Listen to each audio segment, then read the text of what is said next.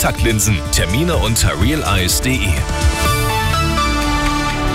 Grüß Gott, es ist 13 Uhr, die Nachrichten mit Sebastian Uhl. Zuerst das Wichtigste aus München und der Region.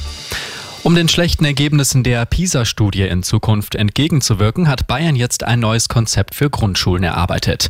In erster Linie sollen mehr Deutsch- und Mathestunden kommen und es gibt eine neue Voraussetzung zur Einschulung. Kultusministerin Anna Stolz im exklusiven Arabella München-Interview. Grundvoraussetzung ist und bleibt aber die Beherrschung der Sprache. Deshalb führen wir verpflichtende Sprachtests vor der Einschulung ein. Kinder mit Sprachförderbedarf sollen dann ab September 2025 zum Besuch eines Vorkurses verpflichtet werden. Außerdem sollen Lehrkräfte in Zukunft noch mehr unterstützt werden, zum Beispiel durch weitere Fortbildungen.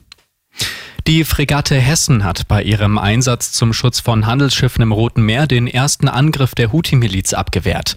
Das Kriegsschiff bekämpfte zwei feindliche Drohnen. Es war der erste scharfe Waffeneinsatz der deutschen Marine bei der EU-Mission.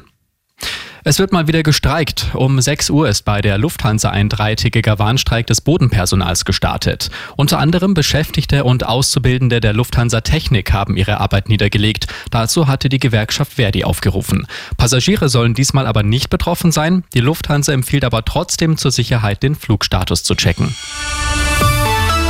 Und das ist sonst noch los in München und der Region.